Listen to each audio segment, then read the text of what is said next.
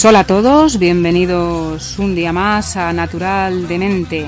Este, como ya sabéis, es un programa dedicado a la naturaleza, al medio ambiente, en el que también pues solemos hablar un poco de gastronomía, de rutas y de todo lo que de todo lo que va surgiendo, ¿no? Eh, aderezado como no podía ser de otra manera, con buena música. Así que bueno, os invito a, a compartir micrófono con las voces habituales de la emisora simplemente llamando al teléfono que no es otro que el 654 81 49 19. Aquí en vivo y en directo vamos a comenzar en nada, en unos minutillos, natural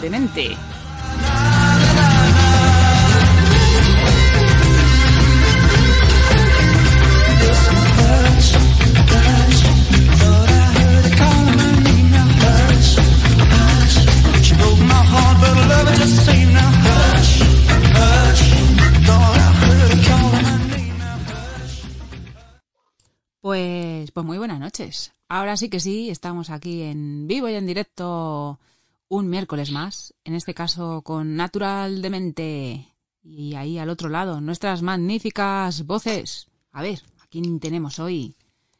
A ver, a ver, a ver, ¿quién veo? Profe Molly, buenas noches. Muy buenas noches a todos. A ver, más voces magníficas. Eh, veo por ahí, fundador, buenas noches. ¿Qué pasa? ¿Cómo todos vosotros ustedes? Buenas noches. ¿Qué andameos? Por ahí veo al señor Rebel también. Buenas noches. Buenas. ¿Y el señor Henares dónde anda? A ver. Muy buenas. ¿No me oís por ahí? Sí, sí, sí. Sí, sí. Eh, Te recibimos. Ah, vale, vale. Alto y claro. Apolo, Apolo 12. En Hours. Hoy tenemos aquí submarinos, tenemos cohetes, vamos, no nos falta un detalle. Y por supuesto tenemos aquí a nuestra amiga Rebeca. Buenas noches, ¿qué tal? Muy bien, buenas noches.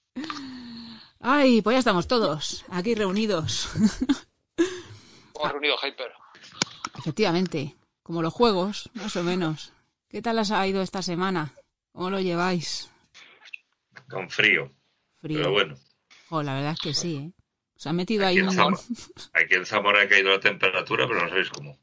Pero Sí. bueno, es- ¿Habéis sacado el plumas y todo o qué pasa? yo sí. Za- Zamora tiene fama de fría, ¿no? No me digas. Bueno, depende de lo que te arrimes. ¿eh? Si te arrimas mucho y me toca la paletilla, Ostras. Uy, uy, uy, ya empezamos con los tocamientos. Esto las Zamora. Zamora, Zamora con plumas. mm. Joder. Qué mal, qué mal va la cosa. Bueno, pero ya queda poco. eh, le, le- le podéis preguntar a, a Rebe Que hu- hu- huyó de Zamora hacia tierras más frías todavía. ¿Ah, sí? Cuéntanos eso, Rebeca. ¿Abandonaste Zamora para ir todavía buscando los hielos ahí? ¿O qué? Realmente solo nací allí y ya creo que a- al mes así ya me vine a tierras más frías, sí, al norte de Burgos, Ah, bueno. frontera con Álava. Ah, muy bien, muy bien. Dijiste, aquí hace calor. Esto no es suficiente. Esto se me queda corto. Un poquito más de fresco. Guatemala, Guatepeor. Sí, la verdad que sí. No le gustó el clima. Bueno, pues a Rebeca yo, creo que la conocéis ya todos o casi todos, porque estuvo con nosotros ya en, en algún programa. Volamos Pero juntos, sí. ella, eh, aparte de, de su profesión, tiene pues como, como vicio, pues, eh, entre otras muchas cosas, el tema de la cetrería. Entonces, eh, la pedí que viniese, que se pasase por aquí, por estas, por estas ondas, para contarnos un poquito, pues, de qué va toda, a- toda esta película. Pero para eso, lo primero, Ma- María, que seguro que tiene el Google, nos tiene que decir qué es la cetrería. Yo ya lo he contado, pero yo para eso está mi, mi maestro, mi profe Molly. Esto va de caza y a ti te gusta mucho la caza, ¿no? Bueno, bueno la cetrería, eh, así a, a grosso modo, aunque ahora no- nos lo aclarará Rebeca, es eh, pues la, el adiestramiento de, le- de aves de presa para ser utilizadas para, para la caza. Al final realmente mm, yo dudo de si es una- un adiestramiento o es una colaboración entre, entre el hombre y el ave. Pero vamos, nos lo, nos lo va a contar rápidamente, porque ¿cuántos años llevas tú ya haciendo pinitos en esto de, de los pajarillos? Ocho. Ocho años llevo.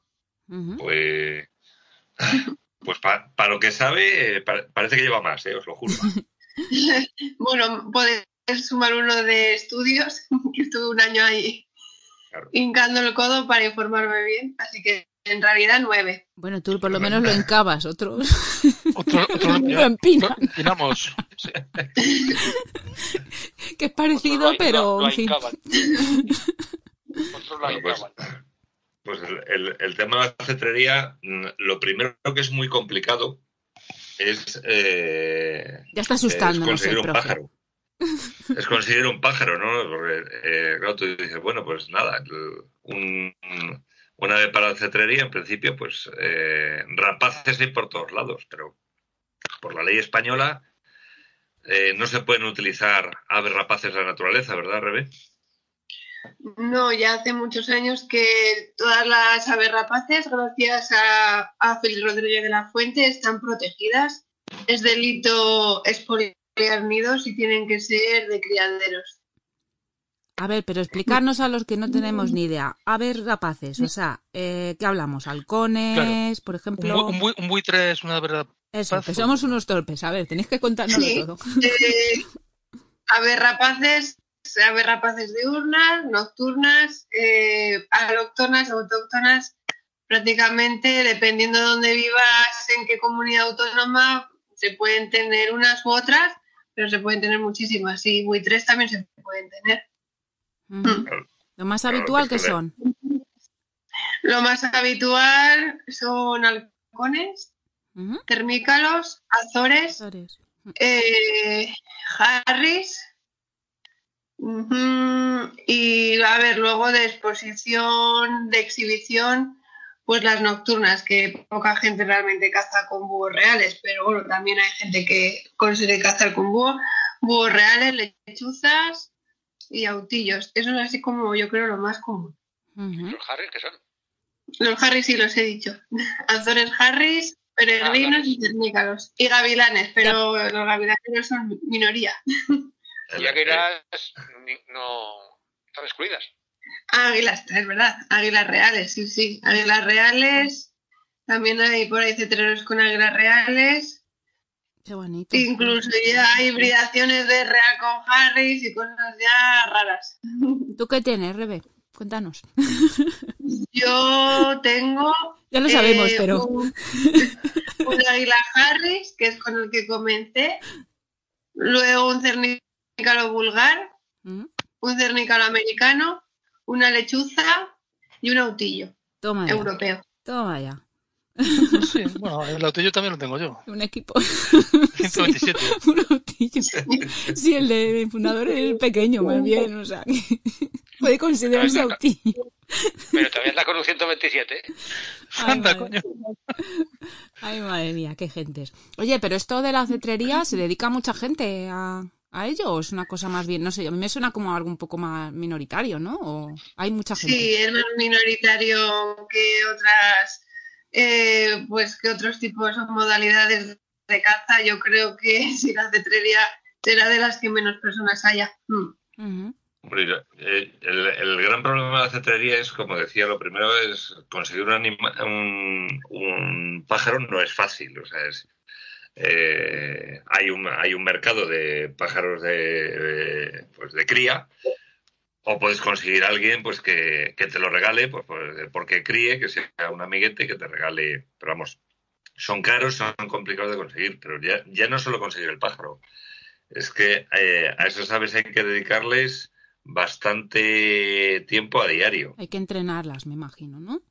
Bueno, y también las instalaciones que tampoco es que sean fáciles de obtener, ¿eh? Y los papeles. Mm. Jolín. Y se complica un poco todo.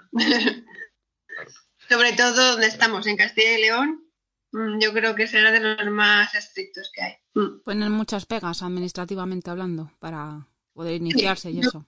No, pegas no. Lo que hacen, que no me parece mal, ¿eh? hacen más control que en otros sitios.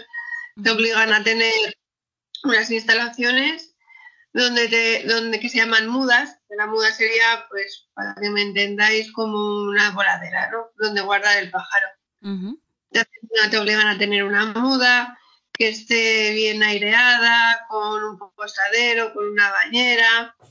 Mm, luego te obligan a, a tener una telemetría para controlar el pájaro mientras vuela, que es como una especie de GPS o un GPS. Y bueno, te vienen todos los años a visitar, a ver si todo está correcto.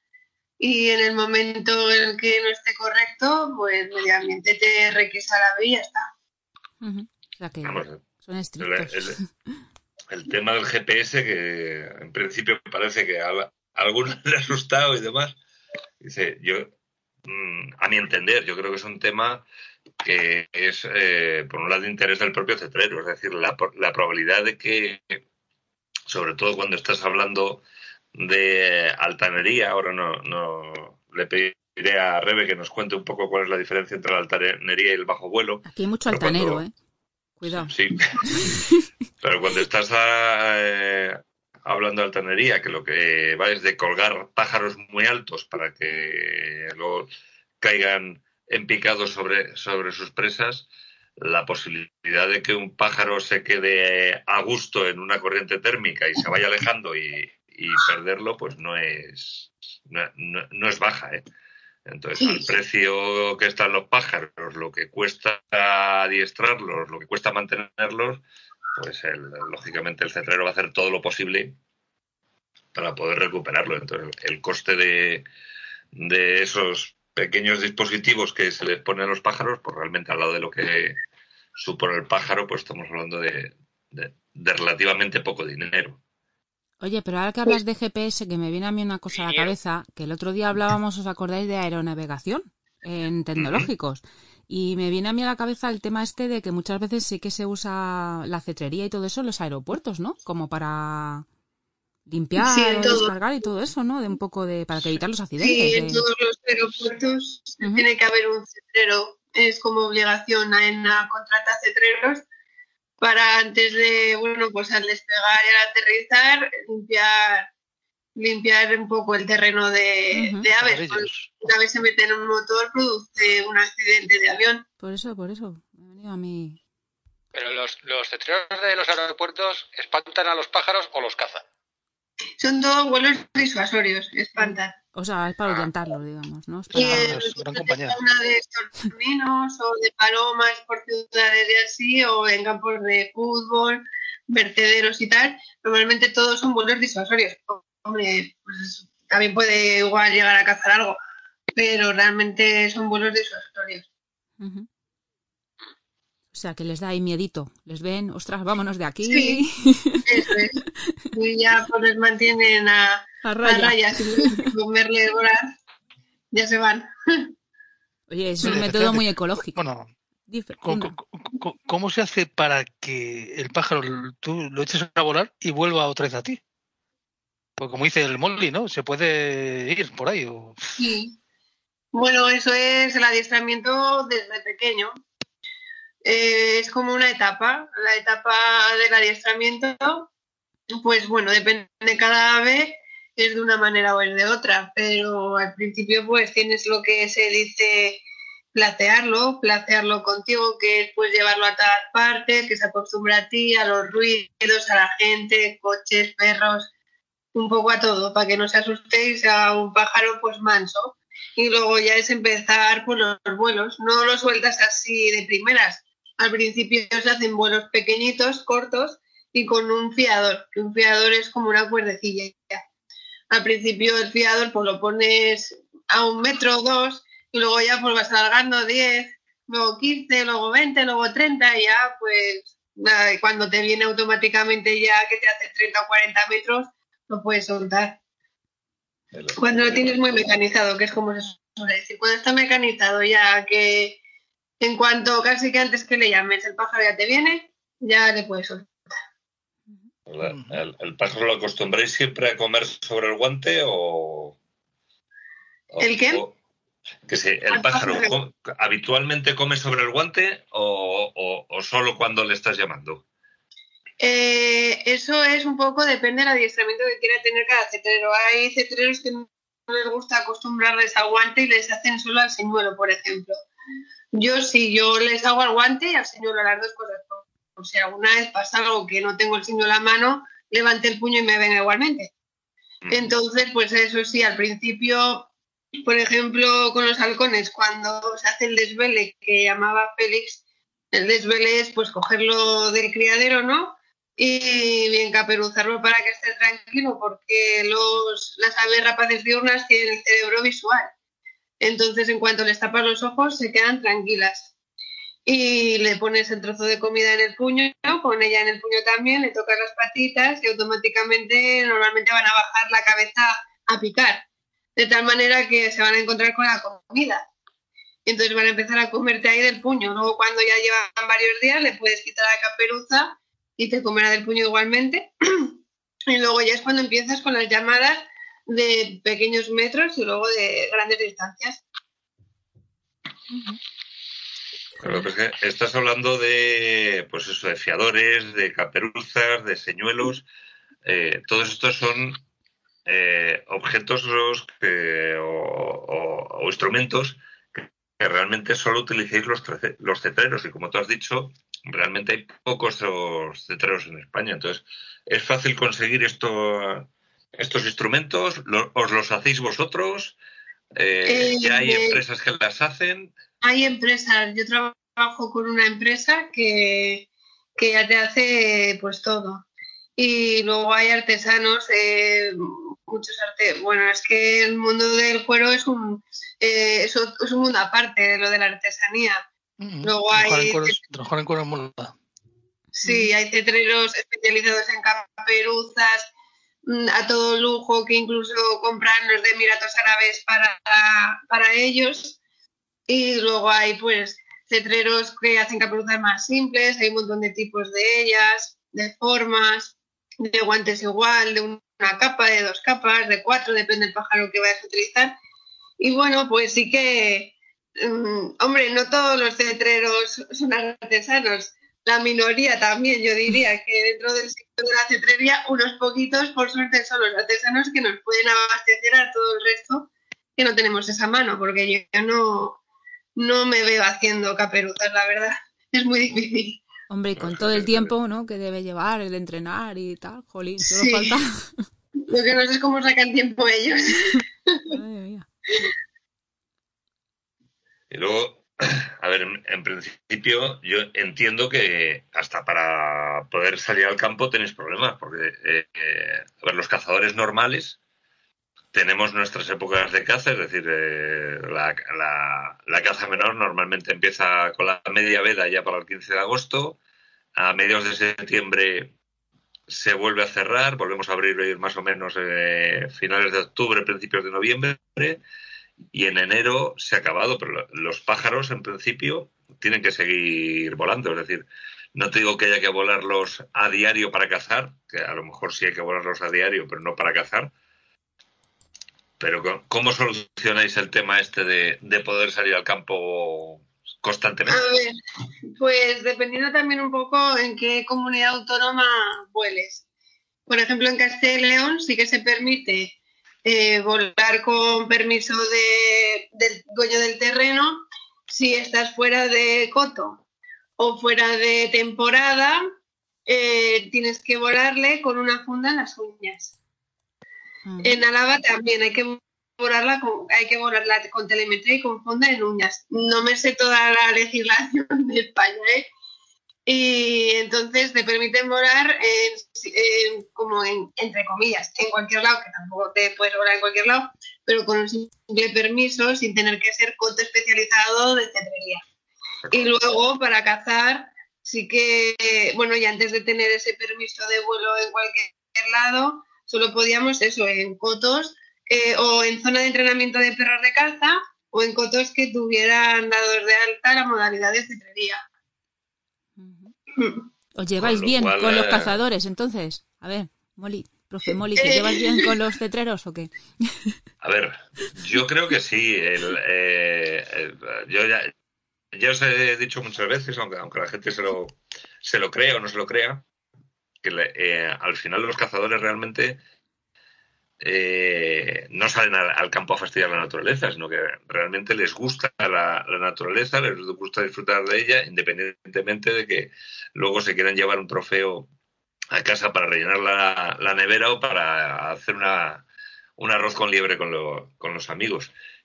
Eh, entonces, dentro de esa política, pues nosotros a, los cetreros normalmente, eh, os digo de verdad que es admiración. O sea, la, gente dice, joder, o sea, si ya es difícil eh, mantener la caza, mantener los perros de caza, etcétera, etcétera, pero los perros de caza, pues mm, digamos que es más fácil manejarlos, no tienes que estar volándolos a diario, no tienen mudas, no tienen... O sea, eh, hay muchos problemas que te las aves que los perros no los tienen. Entonces, eh, para nosotros, eh, la dedicación que tiene esta gente con los, con los pájaros es, eso es, una, es de admirar. Eso es una, una, pregunta que tengo yo para Rebeca. ¿Qué cuidados tienes que dar para, no sé, de, para que su salud y todo eso esté bien? No sé, ¿tienes que hacer algo especial? O...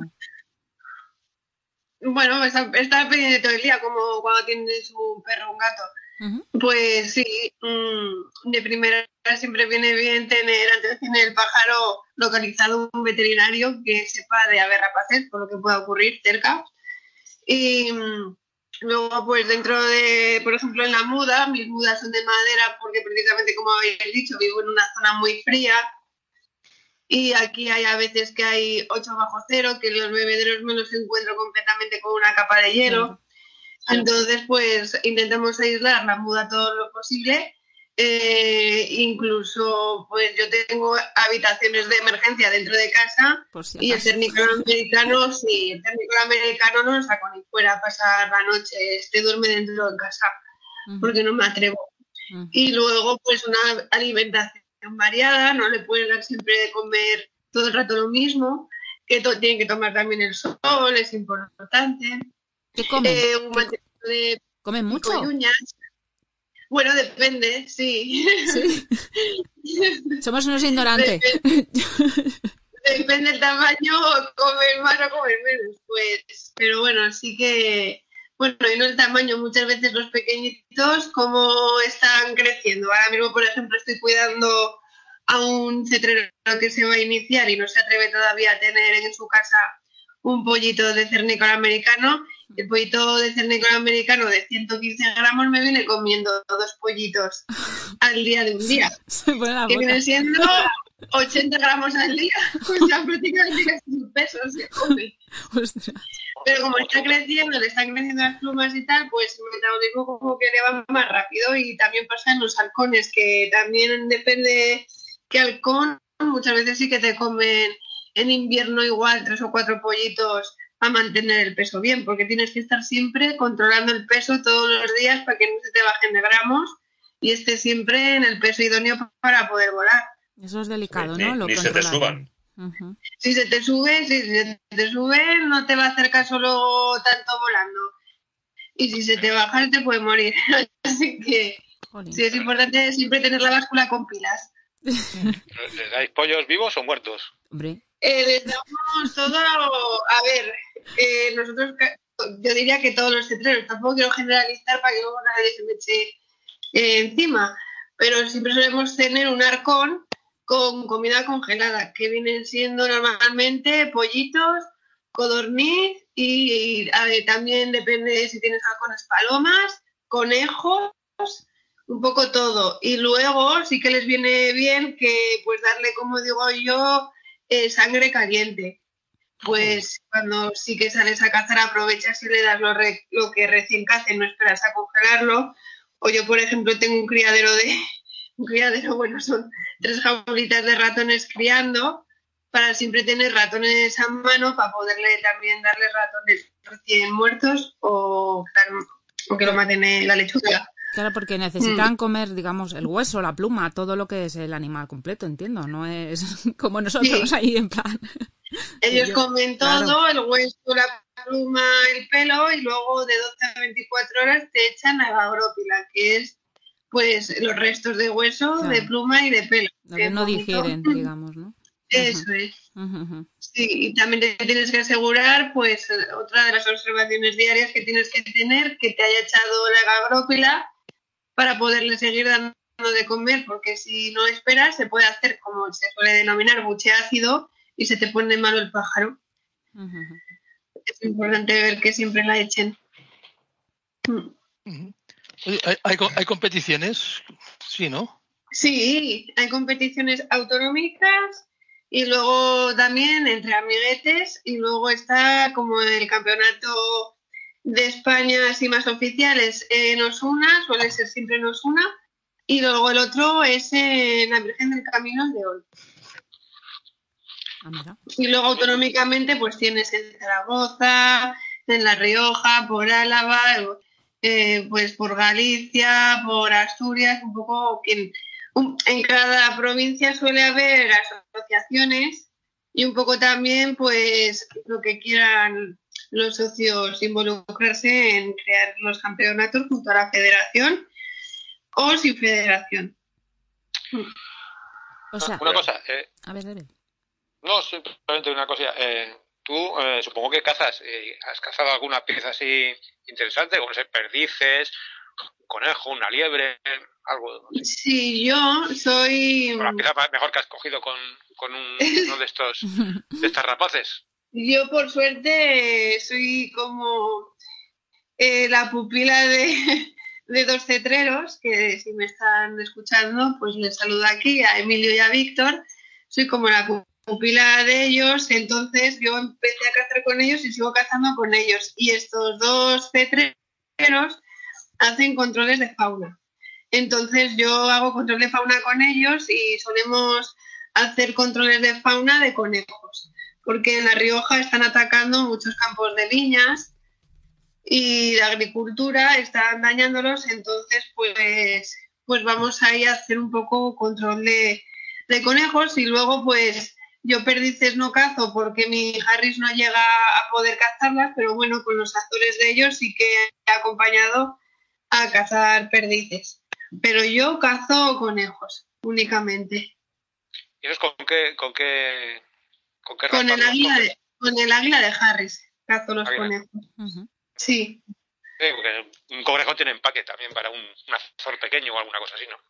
no, también, ¿eh? Tenemos un azor pequeñito, un macho que, que es bastante la mitad que mi Harris y también los caza. A veces sí que parece que está haciendo un poco de surf encima de una tabla y se la lleva a veces un poco a rasas, pero, pero llega a cazarlos bastante bien.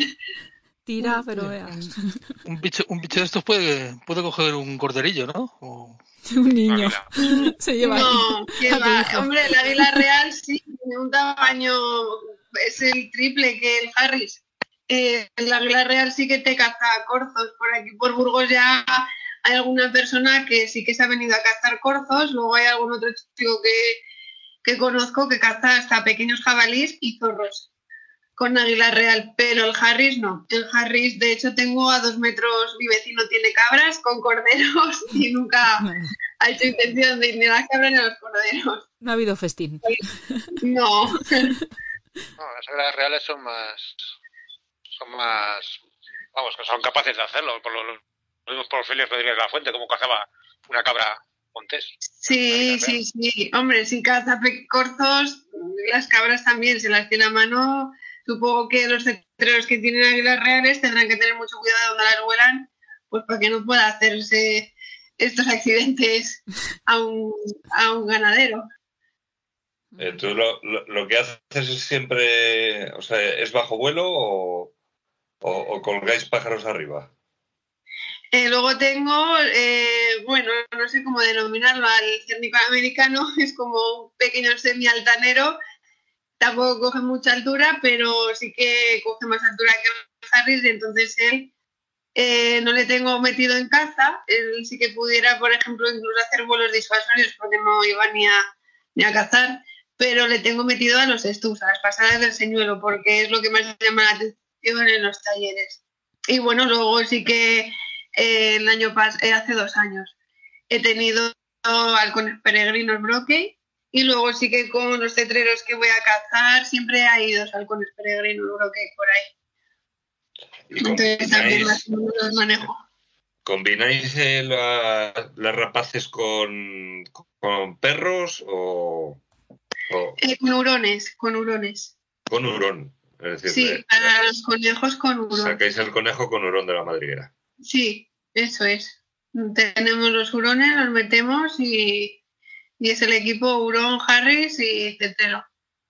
Y el hurón no. O sea, el Harris hay veces no, no hace por el hurón. Bueno, no o- sé. o- yo o es porque lo llevas en el guante y no sueltas. No, no, no, me llama mucho la curiosidad desde el primer momento que empecé a cazar, cómo el Harris llega a entender que el hurón es el que le ayuda a sacar los conejos y es increíble cómo cuando asoma un conejo se, se tira corriendo del guante y cómo asoma el hurón, que es que yo no sé ni cómo a veces es capaz de reconocerlo porque a mí es que no me da a veces ni tiempo y ella está tan tranquila.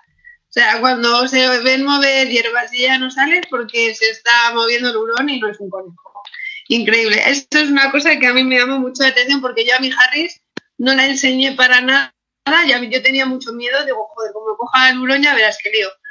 ¿Qué va? Y mis amigos me dijeron que va, confía que los, que los Harris son los más listos y vas a ver que el hurón es el que saca el conejo. Y así fue. No se ha tirado nunca por un hurón. Eh, eh, Es curioso el, el- el- el- el ver el, trabajo de los perros con. O sea, yo he visto perros cazando con. con halcón y, y demás. Y, y luego lo- los ves en casa y te digo que casi juegan los perros con los pájaros y los pájaros Y con hacen como un equipo. Sí, sí, o sea, que es alucinante que dices, pero, pero bueno, sí. Sí, Lo normal es que el perro le intentase pegar una dentellada y el otro una cuchillada en los ojos al perro y, y- hacerse daño, pero no. Oye, ¿cuánto, Sí. ¿Has tenido mis pe- perros viven con el Harris y, y es muy curioso también cómo el Harris se tira a otros perros, les marca dominancia o bueno, que no les gusta. Y con los de casa, mi perro llega incluso, a veces entra en el bucle de jugar y quiere jugar con ella y le da con el hocico en el pecho al Harry y el Harry ni se menea. Le da con el hocico en el pecho a otro perro, le engancha y ahí se queda. Claro. ¿Has tenido algún accidente con estos bichos? Eh, ¿Accidente a qué te refieres? Que te cojan con las zarpas, con las garras o con los No. picos o tal. No, no, así importante no. Igual alguna vez me han, me han agarrado un poco fuerte o así porque, pues, como ofreces la comida con la mano, se les va igual a veces un poco el pico o yo qué sé, o calcular un poco mal, pero importante que va, que va. No, O, o ni un mal picotazo en una oreja, que es lo, que es lo más habitual. no, así fuerte no. Como están troquelados, pues sí, me vienen a la cabeza, me pinta, me pinta la cara, pero jugando todo. Y en plan agresividad, no, es que la verdad que las tengo súper hechas a, a mí y a las personas que como las utilizo para talleres no me puedo permitir el lujo de tener un pájaro un poco silvestre. Estos eh, eh, morbosos lo que quieren es saber si te han sacado un ojo las águilas. No, Son muy morbosos, eh, ver. cuidado. Sí, eh, eh, ellos a lo mejor no lo saben. puesto en el cupón. Pero Re- Rebeca con sus pájaros, aparte de eh, aparte de cazar y, y cuidarlos y mimarlos y, y demás, una de las cosas que hace son talleres eh, Ay, ay. tanto con personas mayores como con ni- niños eh, con los pajaritos. Que cuéntanos qué es lo que haces y, sobre todo qué, es lo que saca la gente de, ese contacto con, con las aves. Mm, Bueno, pues se podría también dividir como los tipos de vuelos que hay de cetrería, de aves rapaces. Lo mío también se podría dividir como en dos, en dos aspectos. Hago, eh, uno, labores sociales, terapias con discapacitados y abuelitos de residencia. Eso por un lado. Y luego el otro es la educación medioambiental con colegios, fiestas de pueblos, asociaciones y tal, que no tiene nada que ver lo uno a lo otro. En los talleres trato de centrarme en dar a conocer las aves rapaces mediante las mías, eh, concienciar un poco sobre el uso de los venenos en el campo, eh, que sepan un poco pues cómo son, eh, de diurnas a nocturnas, la anatomía, las diferencias hasta de las plumas, les enseño de cerca. Eh, y todo esto es un poco pues para que pues si también alguna vez ven alguna herida, pues sepan un poco cómo actuar, qué es lo que hay que hacer. Siempre explico muy bien que no hay que darlas de comer ni de beber, cómo hay que cogerlas, porque las aves rapaces lo peligroso no es el pico, que todo el mundo se piensa al ver esos picos que lo peligroso es el pico, pero no, lo peligroso son las garras. Entonces eh, también enseño a pues cómo manipular si te encuentras una en el campo herida y los peligros que hay en, en el entorno, pues aparte del veneno, pues los eólicos, las, las, los tendidos eléctricos y todo eso y un poquito pues ayudar a concienciar para que se protejan. Y luego las terapias, pues terapias no te puedes centrar en eso porque estás a, con personas totalmente diferentes. Las terapias es centrarte en, dependiendo qué patología tenga el, el usuario, pues los abuelillos, por ejemplo, pues te centras mucho en la psicomotricidad de las pues de, de, ellos. Pues que muevan las manos que muevan el brazo que las acaricien y todos esos movimientos pues son buenos para ellos. Y también un poco pues un tema emocional pues que se que hablen que, que se expresen y, y, es curioso la verdad las reacciones que tienen es una estimulación, Sí. entonces lo que hacéis, ¿no? Un poco cognitiva, me sí imagino. todo estimulaciones con- sensoriales eso es con eh, pues las estimulaciones sensoriales con niños discapacitados, pues hemos tenido desde síndrome de Down también, autismos, síndrome de Angelman, en casos de bullying, que no hay ningún síndrome ni nada, pero pues adolescentes con falta de autoestima y tal, pues en animarles un poco también eh, y alegrarles por lo menos el rato que están con nosotros. Ujú. Mm. Pues la verdad es que tiene que ser muy curiosa la relación de, sobre todo con el tema de las lechuzas. Las lechuzas muchas veces se han visto, pues eso, como, como casi pequeños diablos, representaciones Bueno, además tengo, de los pueblos. tengo anécdotas para contar porque al final son muchos años y mira, te puedo contar una de, de la lechuza. Pues nada, me llaman de una residencia que está aquí al lado para ir por primera vez y yo pues voy con el águila, lo- la toca, la volamos y así. Y cuando de repente saco la lechuza veo a una abuelita que se pone a llorar. Pero a llorar Ay, pobre. y yo, ¿qué te pasa? Y ella, no puedo hablar, no puedo hablar. Y yo la guardo tal y cual, y ya sin la lechuza digo, ¿pero qué te pasa? ¿Pero por qué te pones a llorar? Y se puso a llorar porque cuando se murió su marido, el día anterior vio una lechuza volar y al día siguiente se murió su marido. Entonces, ahora al ver la lechuza, ella pensaba que al día siguiente se iba a morir alguien. Y estaba en plan, y ahora se va a morir alguien mañana con una angustia pobre. Y nada, explicándola pues que no, porque eso son falsas leyendas, que, que no se muere nadie, que simplemente viven pues en campanarios y pues por eso le, o en pueblos, pues en agujeros de, pues, de, de- de piedras, de edificios viejos, explicándola un poco, pero la señora un disgusto porque se pensaba que se iba a morir alguien al día siguiente. Increíble. Luego la señora está empeñada en que es una palomita. Ay, la palomita, la palomita, ¿cuándo me la vas a traer? Y bueno, y luego ya sí que otros muchos sí que saben que es perfectamente una lechuza y pues empiezan a, contarse pues sus batallitas, que al final es también lo interesante de las terapias, que se relacionen y cuenten las vivencias y bueno, pues se cuentan cómo ellos eh, veían una o les recuerdan a otras y hay mucha gente antiguamente que ha tenido halcones y tal, que me cuentan. Pues de pequeño tenía un azor o un halcón y te van contando historias. Mm, Si oís un ruido es ella que está por aquí pillando. Se alborota, se alborota. Así que, que ¿Qué sí. bicho, qué, qué bicho es ese que sale? bueno, yo en el pueblo oigo, vamos, cuando voy al pueblo oigo muchos. eh, uh, uh, uh, Pues seguramente sea un autillo. Mm. Mm.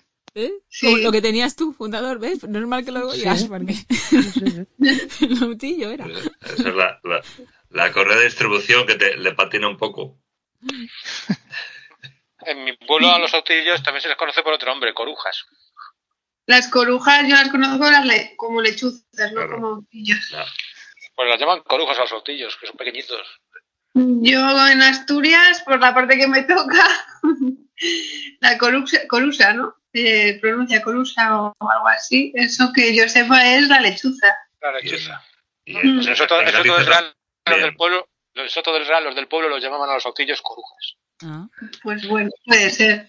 Al final, al ser un nombre tan común, pues De Pues todas formas, lo- los nombres vernáculos, los nombres que se utilizan, eh, o sea, comunes, eh, nos pasa con los aves, nos pasa con las setas, nos pasa con, eh, con las hierbas muchísimo.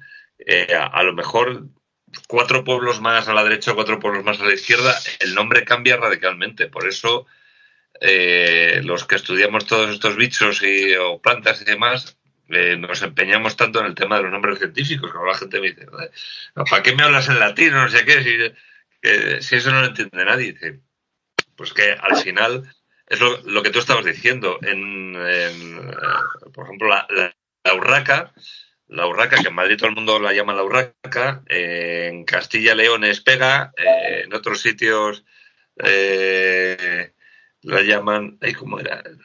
No sé, pero vamos, a lo mejor en España tiene cinco o seis nombres habituales. Entonces, estás hablando siempre del mismo, de- del, del mismo animal. sí, Cuando te vas al nombre científico, la ventaja que tienes es que en todo el mundo esa especie solo se llama así. Oye, los, fa- los famosos cernícalos primilla, esos son de son bichos de citrería, ¿no? ¿no? Eh, no se suelen ver. Sí que he visto algún criadero que sí que los vende, pero realmente se suelen, se suelen utilizar más los comunes que los primilla. Pero por, no por nada, ¿eh? yo creo que sí, más porque la gente cría más los comunes y, y pues compra más comunes. Tampoco hay mucha gente cernicalera, ¿eh? Por lo menos por aquí por el norte. Hombre, es le- el, el cernícalo común que- quiero suponer que será más fácil eh, en tanto en cuanto que no tienen instinto de, de migración ni aguantará mejor por lo tanto el frío, etcétera. Por el primilla en, en, en invierno pide de la Ah. península, o sea, no se queda aquí. Claro, pues igual sí que es por eso también. La verdad que eso lo desconozco, porque hay más gente con vulgares. Yo, vamos, he visto primillas en venta, pero realmente a compañeros primillas no he visto. Eso sí que se lo puedo decir. Y bueno, con los vulgares sí que cazan codornices, pero no hay mucha gente que, que tenga cernícalos, la verdad. Mm. Son muy cabezones y tienen muy mala leche. Por lo menos lo que yo conozco. Es que y además el cazar con un cernícalo es un cernícalo que eh, eh, es casi más mm, de insectos o pequeños roedores. Sí, pues eso sí que es Eh, verdad. El americano claro. mío se le va mucho, se desvaría mucho. Igual estabas con el señuelo y el otro día digo, ¿pero qué hace? Y estaba cazando una mariposa. Claro, pues, y claro. otro día salió volando y digo, wow, ¿qué, a, a por qué va? Y va por un escarabajo. Así son. No, no se le escapa un insecto, se despistan con, con ellos. Tienen más instinto a los insectos que, que a la pluma, sí. Lo- el americano sí, la vulgar pues no tanto, pero el americano que es más pequeñito tiene muchísimo más ins- instinto a los insectos. Oye, y una pregunta, ¿qué, qué media de edad? ¿Cuánto viven estos animales? ¿Ya sabes esto? Más o menos. Pues los Harris y así, pues y las grandes águilas, bueno, los Harris creo que el más mayor que yo me haya informado, 25 años.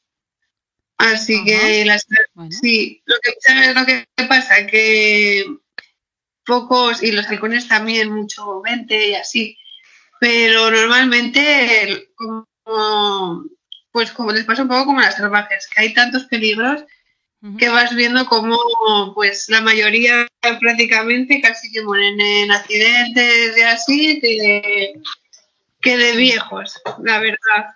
El que no se envenena con plomo, pues le caza, le depreda una salvaje. Hay muchos compañeros que les han depredado sus pájaros, pájaros salvajes.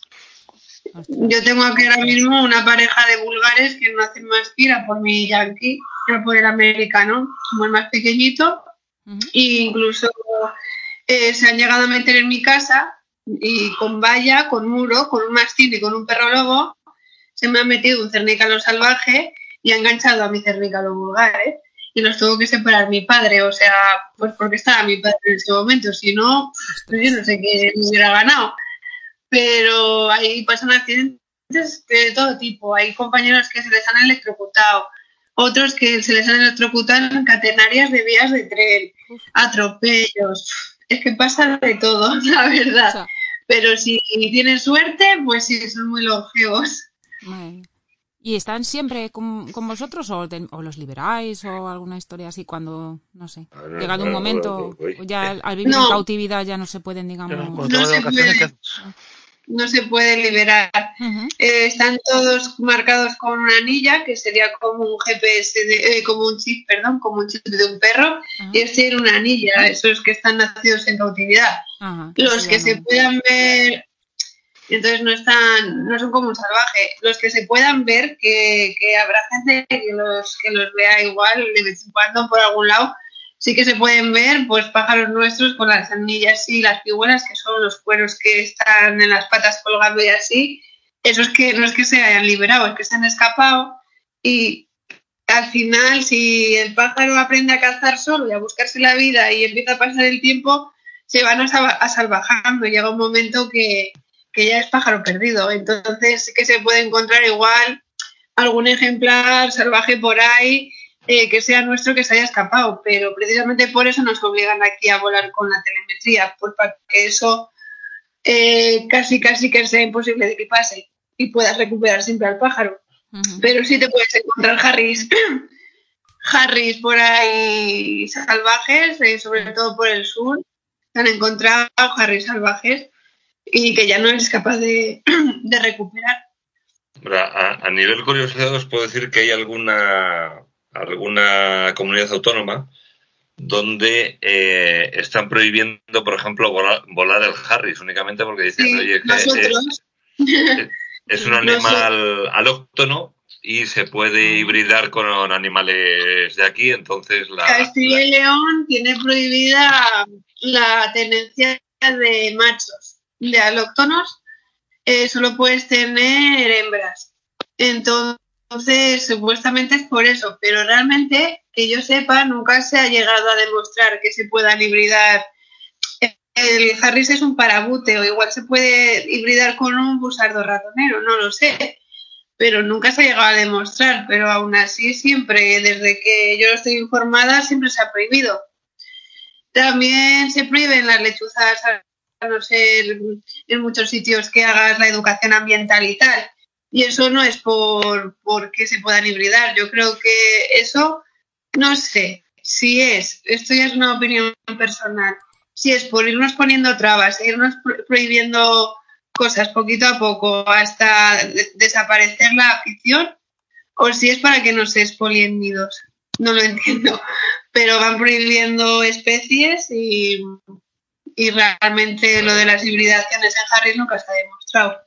Yo le- el, el tema de la expoliación de nidos realmente no la veo porque tenéis un control de, de procedencia y una, traza- una- una trazabilidad de todos los animales que es brutal. O sea, eh, Sí, pues que- será pues porque quieren ir prohibiendo, yo qué sé, pues... pues, No, es, pues, eh, es que eh, estamos llegando a, a cosas tan absurdas como que si tienes un perro no puedes criar eh, perros y estás obligado a comprárselos a, a un criador. O sea, es que es- estamos Así llegando es. a, a unas estupideces. Mm. Por eso es mejor tener siempre lo máximo posible. Yo ya estoy con el núcleo zoológico.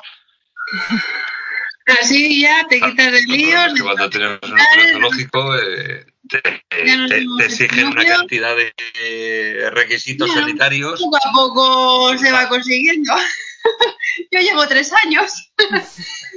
El- que- El, el cóndor, el cóndor no por Rebe, aquí, ¿verdad? el, No, el cóndor no es de aquí. no, Yo, pues, es de. el cóndor es, es un buitre americano. Mm. Sí, sí. Está por el Perú, ¿no? Sí, eso es.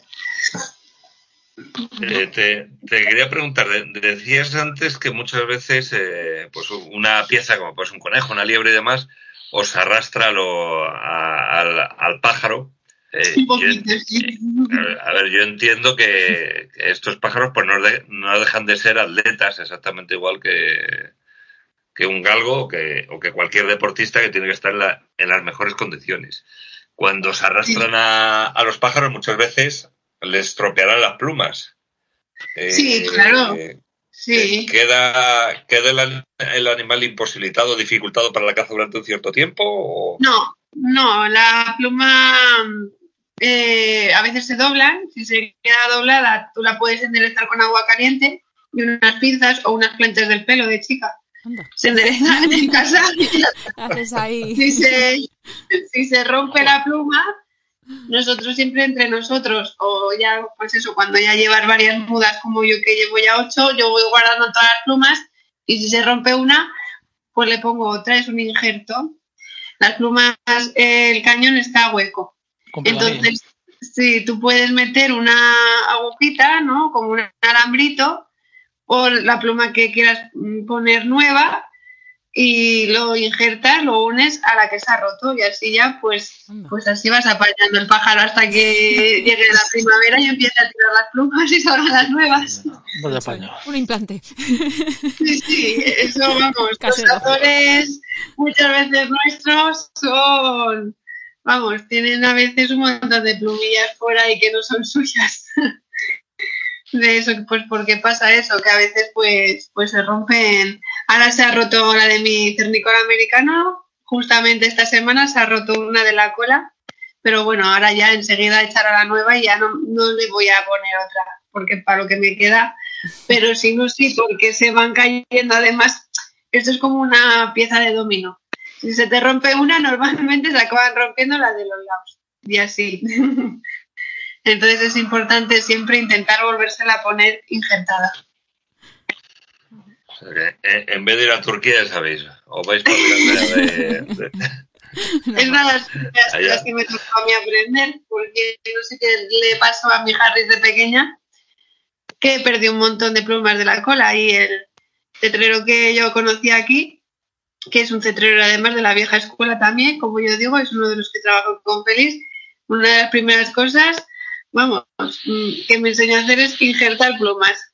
Aquí hay que aprender a hacer de todo, me dijo, y cogí y aprendí a injertar las plumas para poderlo hacer yo sola sin ayuda. Así que eso sí que es una de las primeras cosas que desgraciadamente que me dio mucha guerra la cola de mi Harris.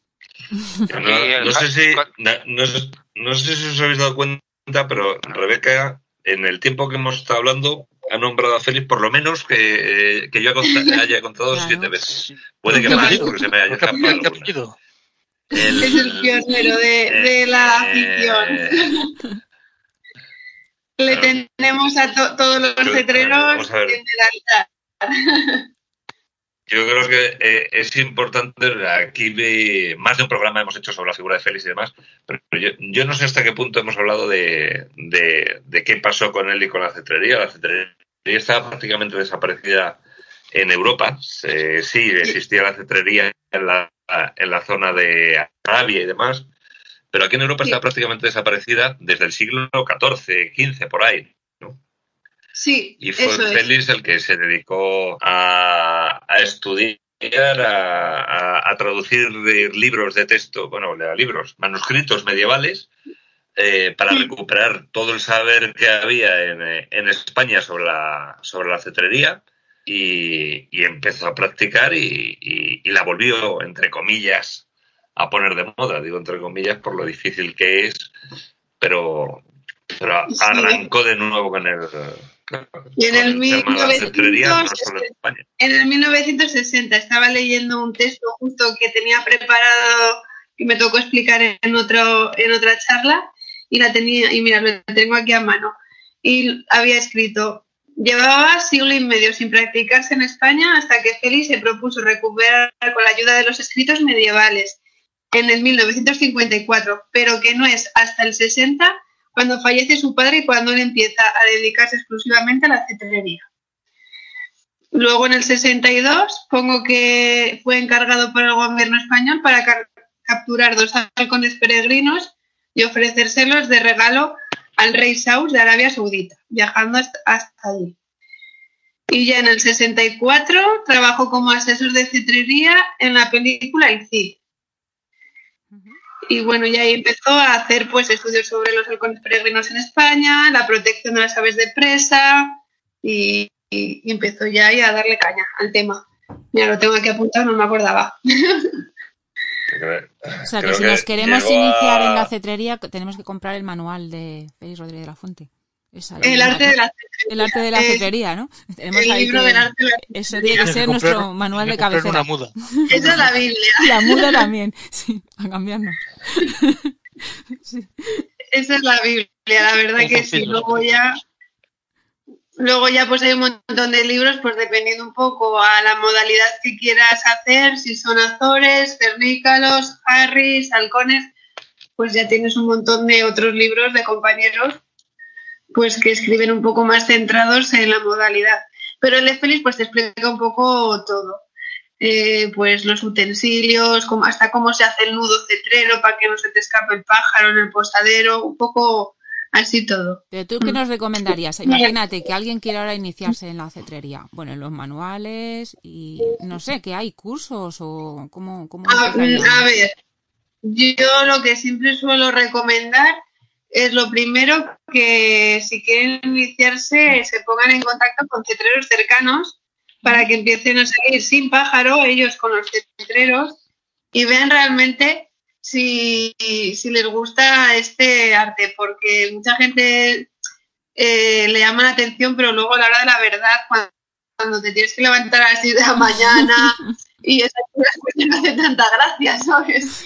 Entonces yo suelo decir que lo primero se acerquen a cetreros y salgan con ellos, con sus pájaros, de morraleros, que se suele decir, que vayan de morraleros y ya si ven que les sigue gustando, pues que se centren también en pensar qué ave, no qué ave te gusta, qué ave es apropiado para tu tiempo libre, para el sitio donde vives y pa- para no el sitio de tu casa, que también, sino para la geografía donde vives, porque tú no te puedes prácticamente mm, coger pues un halcón peregrino si vives rodeado de bosque y no tienes llanura, es muy difícil.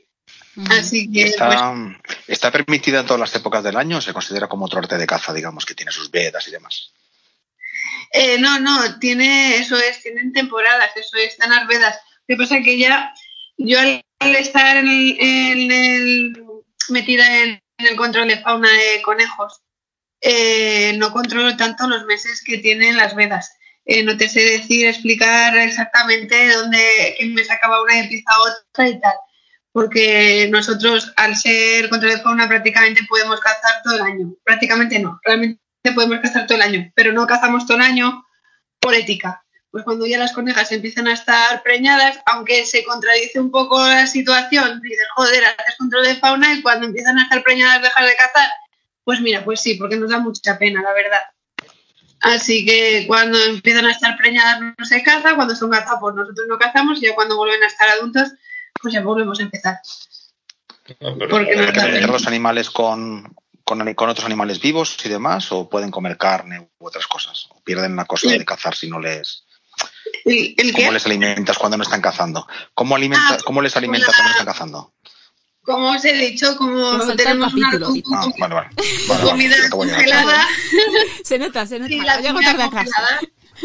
Realmente No, pero- siempre echamos mano de la comida congelada, de las Ah. empresas de alimentación para, para ver rapaces, que hay unas cuatro o cinco así conocidillas y siempre tenemos cajas, se compran por kilos y vas rellenando el arcón y ahí es de donde les vas dando O realmente sea, la digamos, digamos que también son carroñeros, comen cosas muertas, no tienen que matarlos ellos. Ah, sí, sí, sí. Hombre, es que si no, no como la adiestras también, es que empiezas a adiestrarlo con, con trocitos de carne. Se comen, el, se comen el canal de la vecina o lo que sea. Sí, ¿no? Víctor, en la naturaleza eh, muchos de estos pájaros no comen no, no comen en sí si no, si no matan ellos. Eso es, Pero- son Pero claro, los que tienes troquelados, los tienes ¿no? en casa, los has enseñado desde pequeñitos, o sea, tú piensas, mi- mientras que la madre les, les estaba llevando en la naturaleza comida, comida muerta y en un momento dado deja de llevárselas para que cacen ellos mismos, No pierde. eh, estos animales que están troquelados, ese instinto no, no lo llegan a crear porque tú les sigues dando esa comida. Por muerta. eso Pero cuando se nos madre, pierden, cuando se nos pierde algún tipo de pájaros, siempre están algunos listos de déjale libre, em, encima que está que se te ha escapado, déjale libre, no lo vuelvas. No, es que normalmente el 90% de nuestros pájaros, por no decirte el Bueno. 98, se nos va a morir. No Entonces, Claro, entonces un poco lo que decía Víctor, pierden el instinto. Si realmente les alimentas solo a base Claro, de. ellos Ah, cazan. A ver, para darte un ejemplo, mi Harris, por ejemplo, muchas veces caza a la sexta, a la octava. Eh, evidentemente, si se tiene que buscar la vida ella sola, no, no va a poder cazar siempre a la sexta ni a la octava. Es gastar muchísima energía y como sea invierno y el invierno sea duro, no tienes eh, energía ni grasa almacenada suficiente para que, te- que la naturaleza te dé seis, seis u ocho intentos.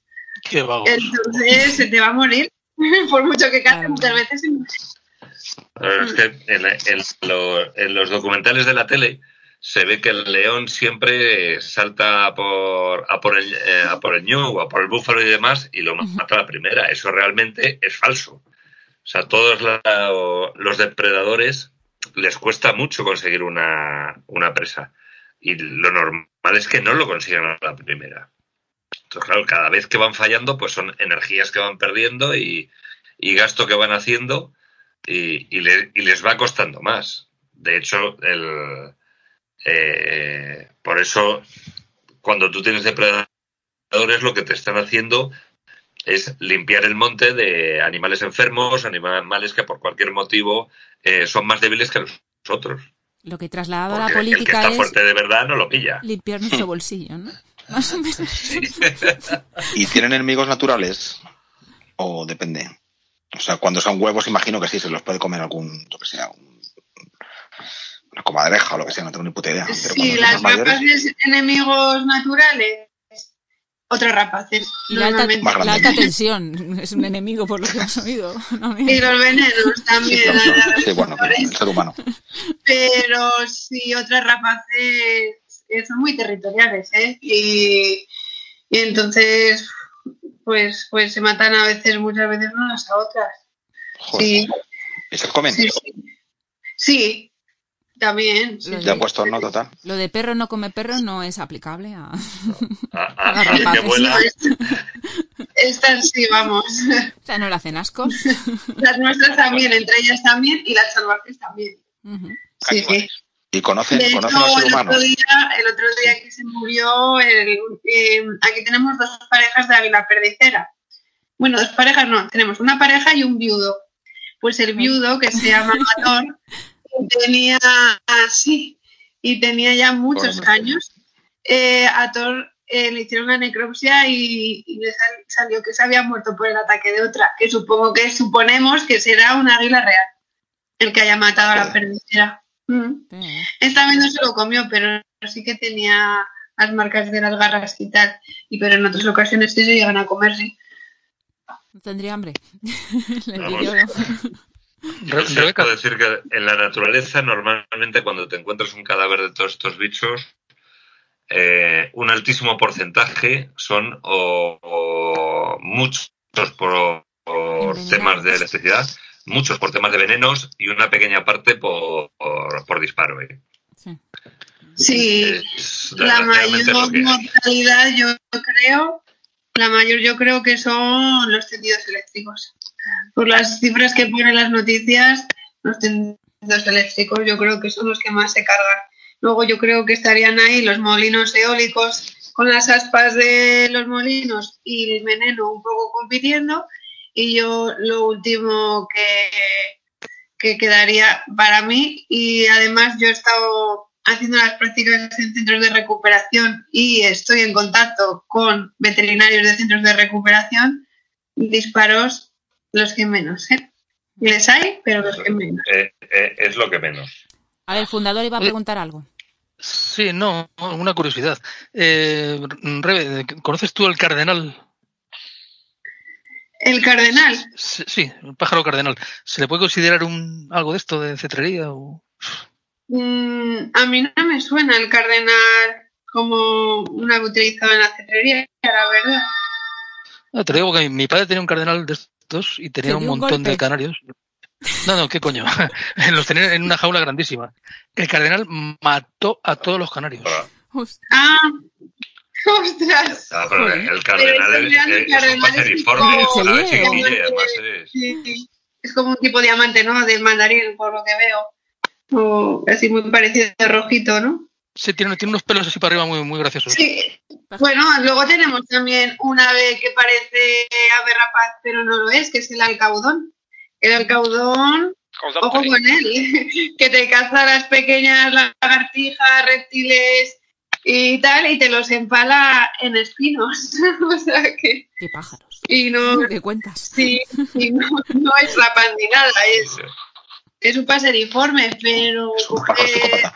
Yo te digo. Sí, lo empala, lo va dejando despensas, luego y luego vuelve. No, sé si os acordáis, pero sí hicimos un, un programa donde se habló algo de- del- del alcaudón que os decía yo Sí. que, que montaba árboles de Navidad Joder.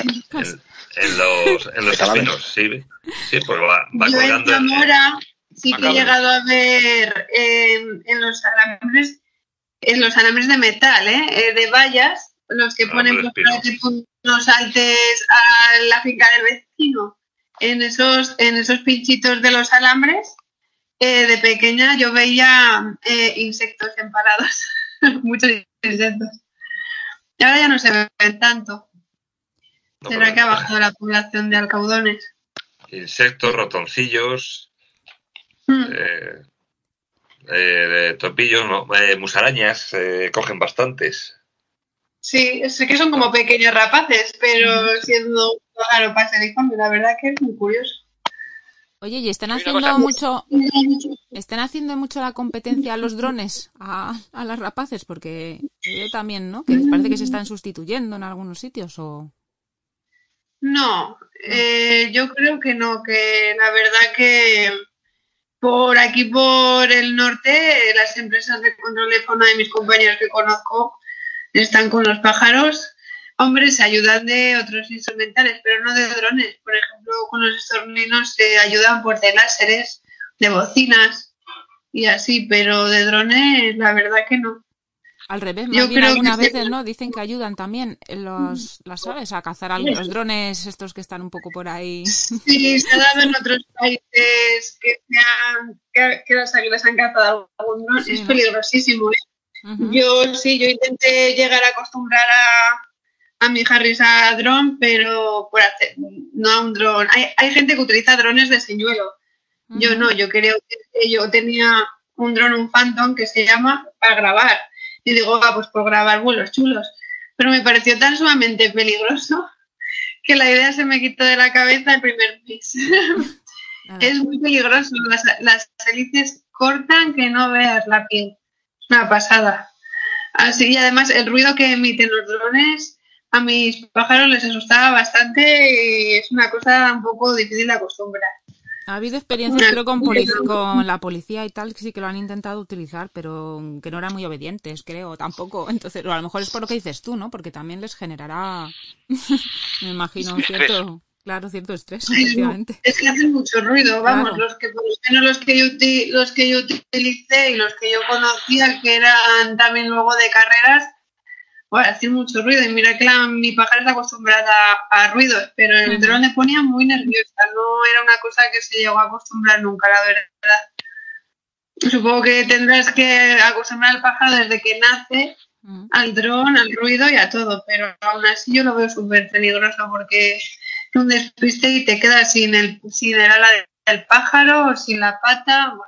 Sí. Y estos pájaros, estos pájaros desarrollan afectos, o sea, saben quién es su amo y le quieren, le hacen carantoñas o Pues tienen- eso es un... O que van a querer dar de comer.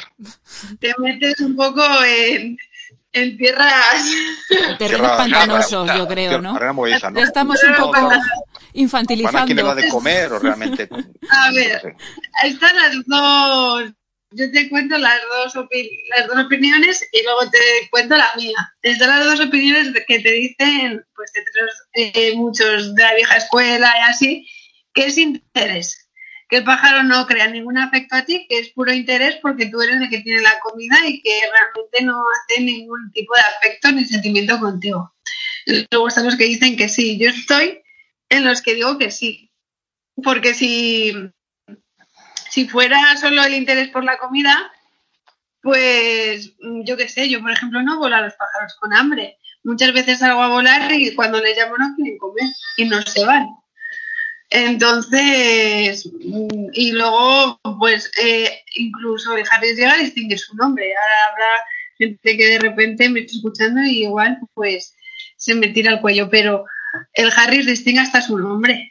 Entonces, y el Harris, ¿por qué no quiere volar con otras personas aunque tengan comida y conmigo sí? Así que algo de afecto sí que hace, Tiene claro. la inteligencia emocional, digamos. Yo quería preguntar una cosa. venga, dale. Sí, no, eh, vamos a ver, pero estos, mm, estos aves rapaces pueden mm, pues, ser, ser cariñosos, les gusta jugar a veces con, con su amo, de alguna manera. Eh, bueno, hay algún pájaro, eh, algún pájaro así troquelado. A ver, los- eh, hay dos formas de criar los pájaros. Bueno, hay tres. Pero bueno, eh, principalmente el troquelado, que es el ave que nace del huevo y a los 15, 20 días lo coges tú y lo empiezas a criar tú. Y el parental, el parental lo coges ya con meses. El parental, cuando lo coges con meses, el pájaro sabe que es un pájaro y que tú eres una persona y te va a tener mucho respeto, pero va a ser un poco más difícil adiestrar. Y el troquelado, eh, pues claro, como le crías desde prácticamente que nace del nido, eh, del huevo, eh, pues él se cree madre. que tú eres su madre y que eres de la misma especie, entonces sí que ellos interactúan un poco más contigo, pues tú ves a mi lechuza que me coge el pelo, que me toquetea los pendientes, que con una cremallerita para arriba para abajo, incluso hasta tengo un señuelo así como de gato y empiezo a hacer el idiota con el señuelo de gato.